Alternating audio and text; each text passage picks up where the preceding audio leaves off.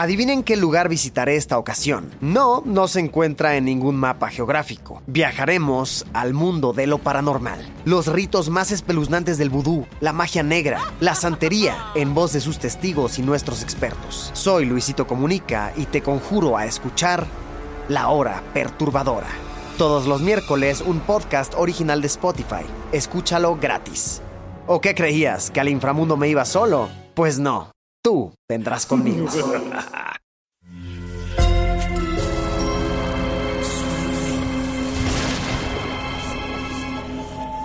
Portal Sonoro no se hace responsable de las visiones, pesadillas o encuentros cercanos del cuarto tipo que puedan suceder antes, durante o después de la experiencia. Para una experiencia sonora completa recomendamos audífonos para dejarte envolver por el mundo de experimentos retorcidos. Escucha bajo tu propio riesgo. En la película Matrix, el señor Smith le hace ver a Morpheus que el humano es una plaga, un virus, un organismo que se expande sin control y destruye. Poco importa si esto se dice en el futuro distópico de la película de las Wachowski o si se suscita en un pasado real y remoto, ya que, a la luz de ciertos acontecimientos, parecemos siempre monstruos, entidades nocivas.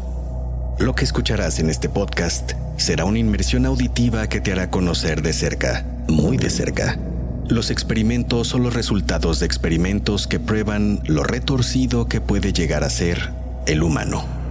Son experimentos que se han hecho en nombre de la ciencia, del progreso o de una ideología. Vamos a lo sucedido en los años 50 y 60 cuando, en plena Guerra Fría, luego del conflicto bélico en Corea, la amenaza roja del comunismo se percibía como uno de los grandes problemas políticos y sociales en los Estados Unidos y Canadá. Algunos soldados que habían peleado en el frente esgrimían argumentos a favor de la ideología comunista. Eso no podía pasar.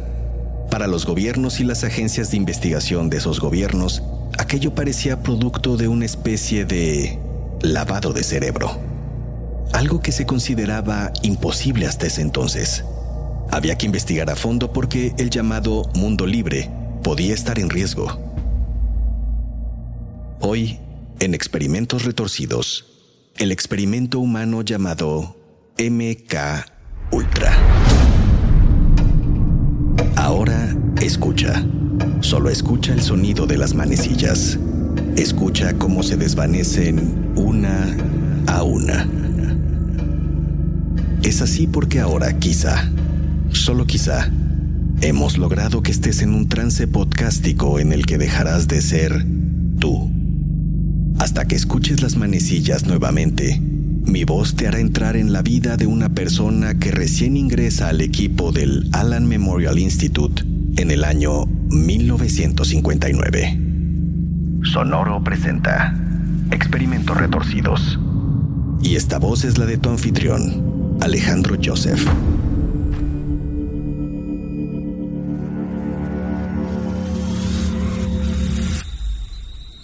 Es una mañana invernal de 1959.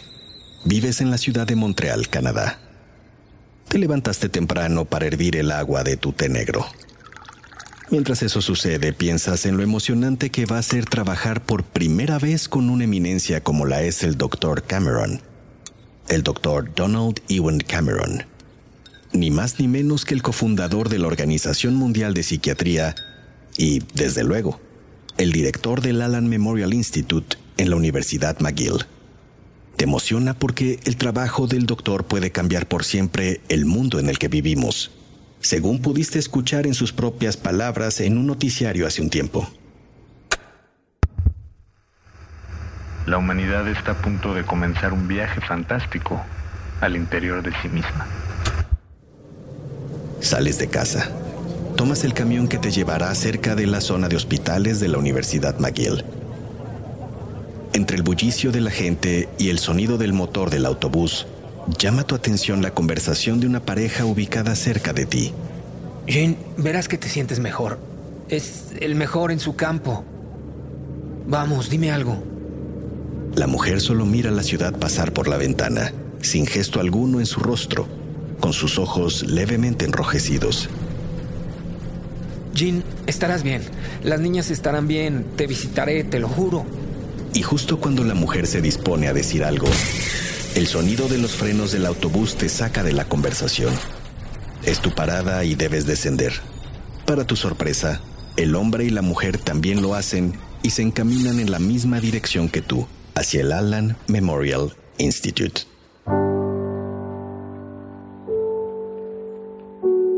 Los caminos que circundan la zona de hospitales de la Universidad McGill llevan fácilmente al imponente edificio que funge como sede del Departamento de Psiquiatría de la universidad. Prácticamente en el corazón de McGill se yergue un edificio que a primera vista te recuerda una película que fuiste a ver recientemente, La Casa en la Colina Embrujada. El enorme edificio conocido desde 1943 como el Instituto de Psiquiatría Allen Memorial fue construido originalmente en 1861 y en ese entonces era conocido como Ravenscrack. Es descrito por algunos como una elegante pila de granito tallada en la ladera del Monte Royal. En un inicio fue utilizado por Sir Hugh Allan como mansión y lo mandó construir asemejando un castillo escocés. De ahí parte de las intrigantes inscripciones y motivos que tiene grabados en la fachada. La construcción tiene una arquitectura asimétrica dominada por una alta torre central y todo el terreno está bordeado por una reja alta y negra de metal. Con el día nublado y una tormenta a lo lejos acechando, ese solemne edificio frente a ti te da un extraño escalofrío, sobre todo cuando detienes tu mirada en los pisos superiores. Sin más, decides subir los cuatro peldaños de la escalera frontal y entras al lobby del edificio.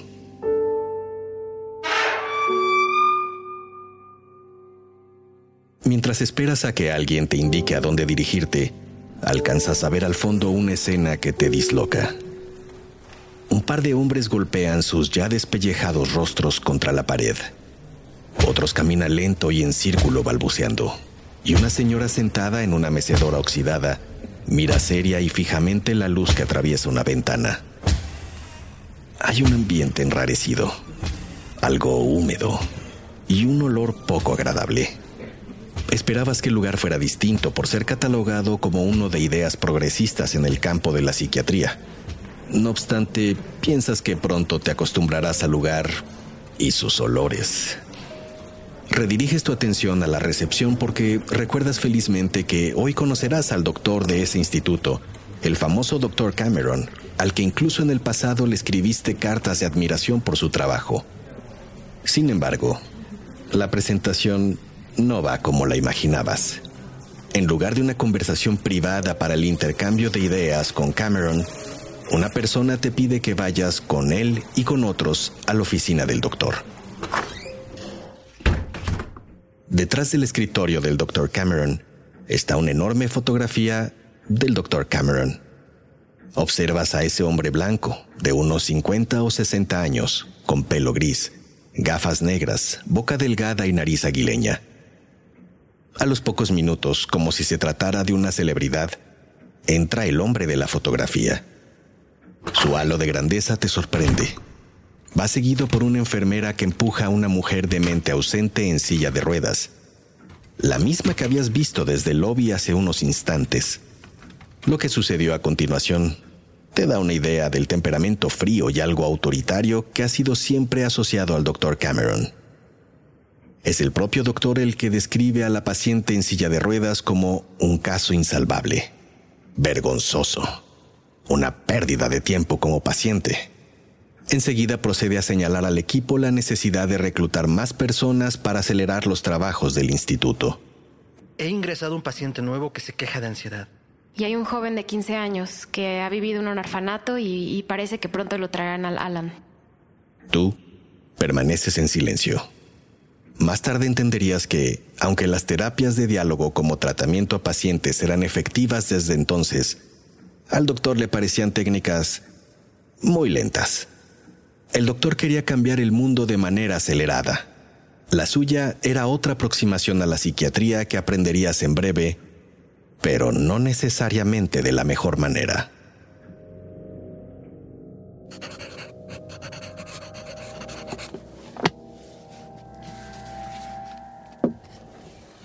Llevas ahora ya varios días de trabajo en el Allen Memorial Institute. Ese día en particular te estás quedando más tiempo del necesario. Estás por retirarte cuando, de pronto, notas que la luz de la lámpara de tu escritorio titila sin razón aparente. Y, además, emite un leve zumbido. Agudizas el oído y entonces escuchas un zumbido aún más fuerte procedente de otro lugar, del piso superior. Es el lugar donde sabes que solo pocos tienen permitido entrar. Dudas si subir o no. Pensar en el segundo piso siempre te da una especie de escalofrío. Finalmente, decides subir. Lentamente. Y justo cuando vas a llegar, escuchas que se abre una puerta y sin saber qué más hacer, corres despavorido para no ser sorprendido. Sin mirar atrás, presientes que alguien te persigue. Ya lejos y pensándote a salvo, volteas la mirada. La silueta de alguien mirándote desde el segundo piso te acribilla.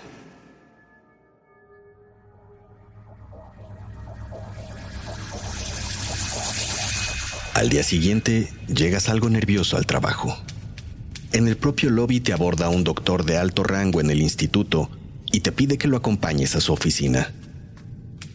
Ya ahí, tomas asiento y frente a ti notas una carta.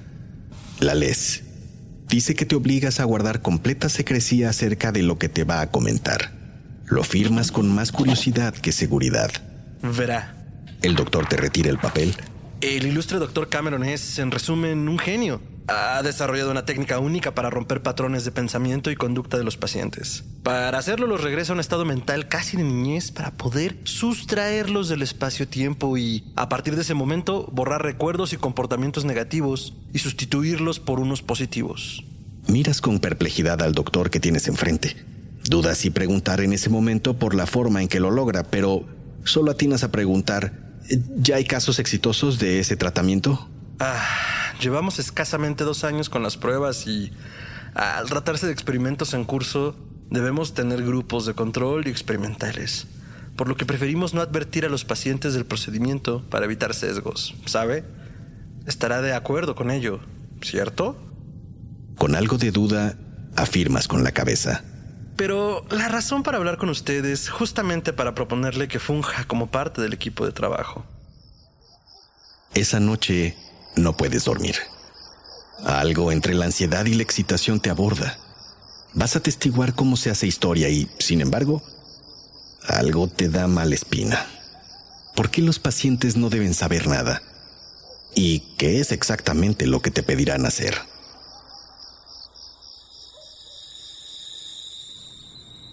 Es un nuevo día. El agua de tu té negro hierve. Lo sirves y te dispones a ir al instituto. Aceptas para ti que, sin tanta ilusión como en el primer día, sales de tu casa y tomas el autobús. Entre los pasajeros, vuelves a ver al hombre que discutía con la mujer en tu primer día de trabajo camino al Allen Memorial Institute. En esta ocasión no está la mujer, y a él se le nota una cara pesadumbrada como en la ocasión anterior, ambos se bajan en la misma parada. Al llegar a tu oficina, el doctor con el que te entrevistaste te pide subir al segundo piso por primera vez. Sientes el escalofrío nuevamente. Es un lugar más húmedo que el resto de esa antigua mansión reacondicionada. En ese piso existen varios cuartos, cada uno con filas de camas. Entonces miras entrar al doctor Cameron y, sin detenerse ni un segundo, inicia una especie de recorrido en la sala. Tú y otros que estaban ahí lo siguen. ¿Cómo está Jean el día de hoy?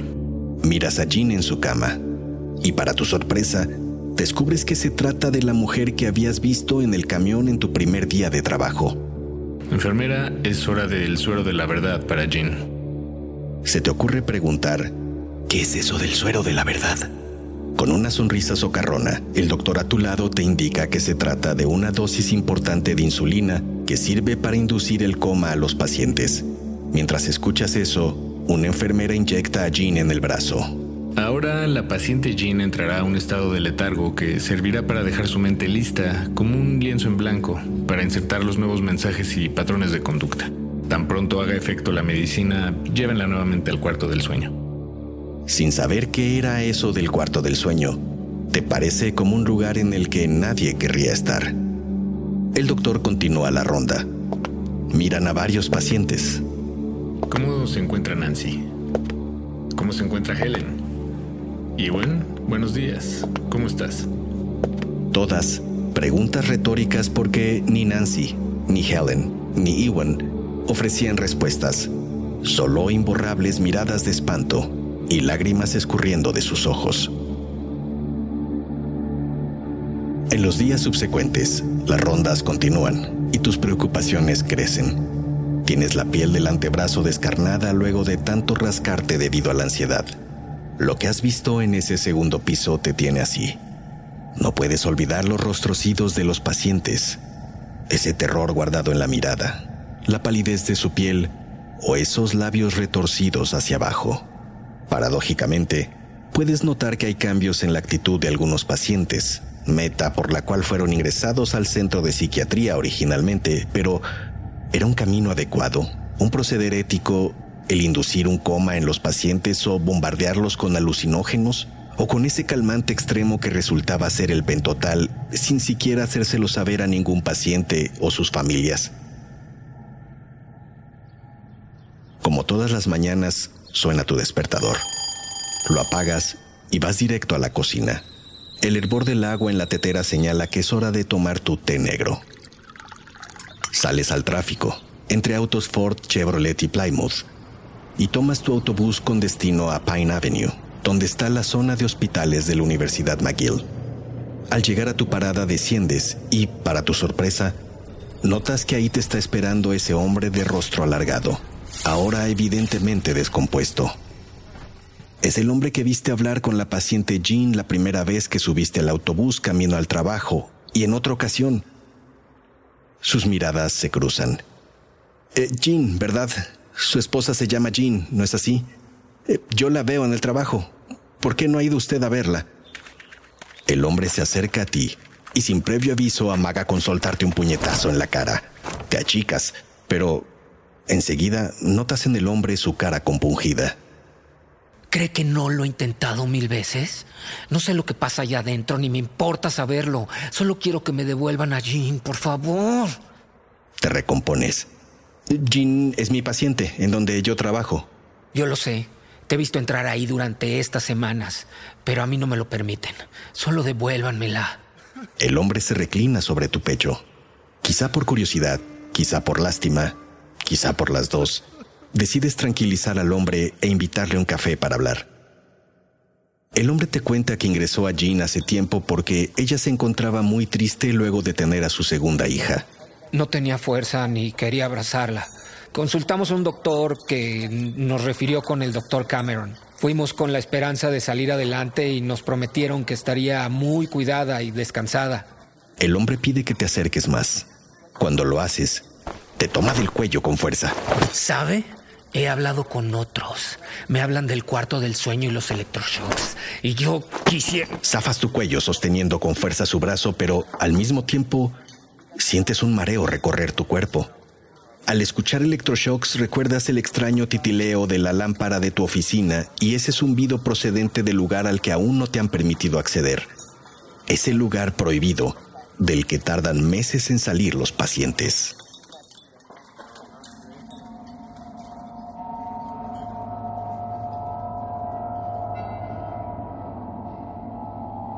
Has tenido pesadillas estos días.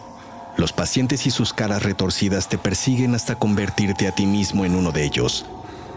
En esos mismos sueños te obligan a tomar barbitúricos y mezclas indigestas de pastillas y sustancias alucinógenas. Cada vez estás más ansioso. Tu antebrazo ya presenta rasguños que sangran y no puedes controlar el sudor frío. Tu rostro comienza a estar demacrado. Sin embargo, no faltas al trabajo menos aún ese día, el primero en que el doctor Cameron te ha citado solo en su oficina. Tomas aire y entras. Cameron no parece dar mucha importancia al hecho de que estés ahí, ya que continúa leyendo un libro estando tú ahí parado. Aquello te anima a ser directo con las preguntas. Doctor, quisiera saber qué es el cuarto del sueño. Cameron cierra el libro. Dígame, ¿no es usted la persona que me escribió decenas de cartas expresando su admiración a mi persona? Eh, sí, doctor. Eh, estamos cambiando al mundo, ¿sabe? Paciente tras paciente. No se extrañe de que muy pronto el premio Nobel descanse en mis manos. Habías escuchado antes del interés de Cameron por obtener el premio Nobel, así que no te cae por sorpresa su comentario. Y usted puede formar parte de ese logro o abandonar ahora mismo y para siempre el Alan Memorial. Afirmas con la cabeza, sin imaginarte que lo que verías ese día te haría saber lo incorrecta que resultaría esa decisión. Sigues al doctor por un largo pasillo al que nunca antes habías tenido acceso. El doctor hace una especie de pausa dramática antes de abrir la puerta al final del pasillo. Enseguida, se le acerca un enjambre de médicos. El doctor camina hacia otra puerta. Tú eres parte ya de ese enjambre de médicos que se mueve atrás de la figura del doctor Cameron. El doctor abre esa segunda puerta y observas que se trata de un cuarto en donde se encuentra una paciente recostada de lado, viendo hacia la pared, con una bata de hospital que apenas cubre su cuerpo. Cerca de ella hay dos instrumentos, un mueble portátil con perillas para administrar electroshocks y una grabadora de cinta de carrete. El doctor toma el historial del paciente y lo lee. ¿Algún progreso de Helen? No, señor. Duplicamos la carga máxima autorizada luego de la ronda 67. Te quedas pensando si eso de la ronda 67 se refiere al número de veces que la paciente ha recibido terapia de electroshocks. Piensas que es una tontería. Te parece impensable y cruel someter a un cuerpo humano a ese número de descargas. 67. Y mucho más si las descargas eran del doble de las autorizadas en los tratamientos más extremos. Visualizas brevemente las convulsiones, los músculos crispados, el olor de esa electricidad quemando todo a su paso por el interior del cuerpo, los ojos en blanco, las lágrimas de dolor. Lo imaginas 10, 30, 67 veces. Y entonces sientes que te mareas. El doctor Cameron te mira. Es un proceso, ¿sabe? Los pacientes, luego de recibir sus tratamientos alucinógenos y de entrar en un estado de coma, son trasladados aquí. En el caso de Ellen, lleva dormida intencionalmente cuatro semanas y dos días. ¿Alguna vez ha administrado shocks eléctricos? ¿Quiere intentarlo? Te señala el control. Los otros doctores ríen. Adelante, hágalo. Te sientes presionado para dar vuelta a la perilla y comienzas a ver cómo el cuerpo de la paciente se retuerce, se convulsiona, se quema por dentro y, aunque la paciente está dormida, notas que escurre una lágrima y adquiere ese rostro de terror que ya habías visto en la otra sala y que te persigue en tus pesadillas. Muy bien, acérquese ahora a la bocina de ese reproductor de cintas, pegue bien su oído. Lo que escucha son mensajes de reprogramación son presentados a la paciente una y otra y otra vez 24 horas al día, 7 días a la semana para optimizar el propósito buscado. Es lo único que escucha la paciente durante todo ese tiempo y es la clave para la reprogramación. El enjambre de doctores aplaude a Cameron. Se intensifica tu mareo. Sale súbitamente del cuarto. Aún se escuchan los aplausos del enjambre a lo lejos. Comienzas a abrir deprisa otros cuartos. Cuartos con pacientes, con electroshocks en proceso, cuerpos convulsionándose sin freno, cintas de carrete moviéndose sin fin, dejando escuchar esos mensajes que aún resuenan en tu mente.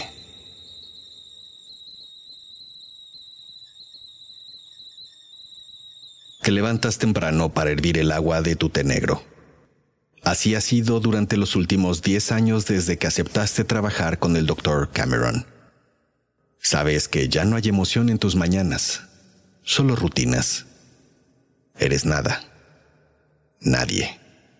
En tu historial no existe algo que destacar. De hecho, tu participación en los experimentos no existe desde que quemaron la documentación cuando los familiares de los pacientes comenzaron a hacer preguntas de más y la agencia y el gobierno se pusieron nerviosos. Así que Solo tú sabes la cantidad de veces que has girado de más la perilla de electroshocks, la cantidad de barbitúricos que has administrado sin consentimiento de los pacientes. Solo tú sabes tu responsabilidad cuando se cuela en las noticias la nota de que tu lugar de trabajo es el mismísimo infierno. Solo tú sabes lo que significa esa mirada de terror en un paciente al que se le ha lavado el cerebro. Y es que es una mirada muy semejante a la que encuentras en el espejo. Es hora de que vuelvas en ti, de que regreses lentamente. Escuchas de nuevo las manecillas una a una, mientras te haces consciente de que solo escuchas un podcast. Es importante que sepas que los experimentos del programa MK Ultra, llevados a cabo en el Alan Memorial Institute, conocidos como experimentos de lavado de cerebro, fueron disminuyendo poco a poco con el paso de los años hasta la oficial cancelación del proyecto en 1973. Parte de la documentación soporte del programa fue destruida y otra parte se ha ido reconstruyendo gracias a la labor de familiares de las víctimas del programa y organismos de transparencia. Con la información obtenida, se ha podido demandar a los gobiernos implicados y así resarcir de alguna manera los daños causados. El anhelo del control mental de los humanos permanece como una utopía a la que la ciencia no ha llegado afortunadamente. Sobre todo, luego de ver de lo que somos capaces como especie en este sentido. Aunque está basado en hechos reales, los personajes y situaciones de este podcast son ficticios. Mi nombre es Alejandro Joseph. No te pierdas nuestro próximo episodio, en el que exploraremos el cruel y retorcido experimento conocido como el Pozo de la Desesperanza.